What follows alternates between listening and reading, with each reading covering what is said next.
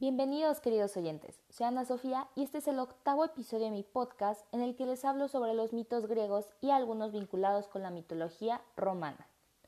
Les voy a platicar lo completamente extrañas que eran estas ideas, las cuales una civilización antigua completa creyó por miles de años. Esto es Historias del Olimpo. Como sabemos, Zeus está casado con la diosa Hera es importante saber que Hera se toma en serio sus votos matrimoniales. Zeus, por otro lado, parece considerarse a sí mismo como alguien que no necesita seguir las reglas básicas del matrimonio. Esa solo fue una breve introducción a la historia de hoy.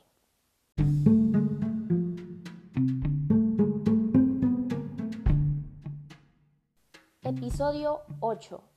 Leto y el nacimiento de Apolo y Artemisa en una isla flotante.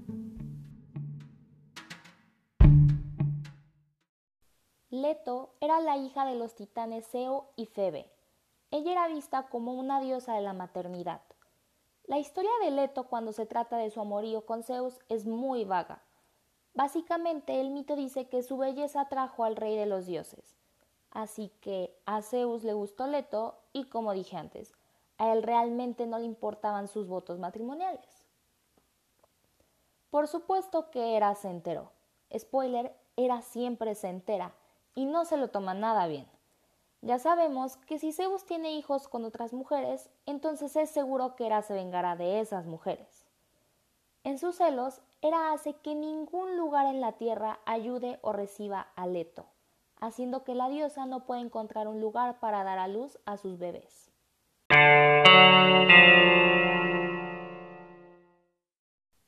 Leto busca en todas partes un lugar para dar a luz y finalmente encuentra una isla que no está pegada a la tierra.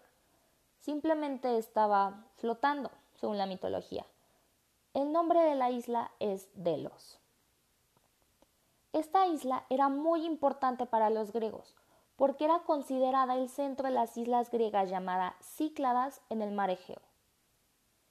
En esta isla, Leto finalmente puede dar a luz, primero a una hija llamada Artemisa.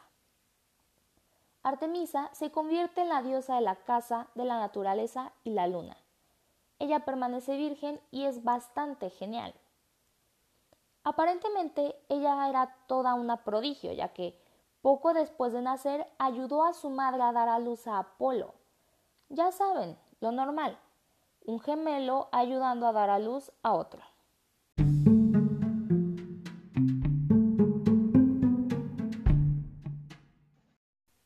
Apolo, el hermano de Artemisa, se convierte en el dios de la música, la profecía, la medicina, la poesía y muchas cosas más.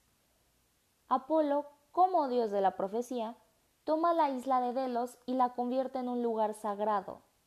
Delos se convierte en el santuario de Apolo junto con Delfos. Estas islas después serían la casa de los dos famosos oráculos de la antigua Grecia. Este es el final del pequeño mito de cómo nacieron dos de los dioses olímpicos.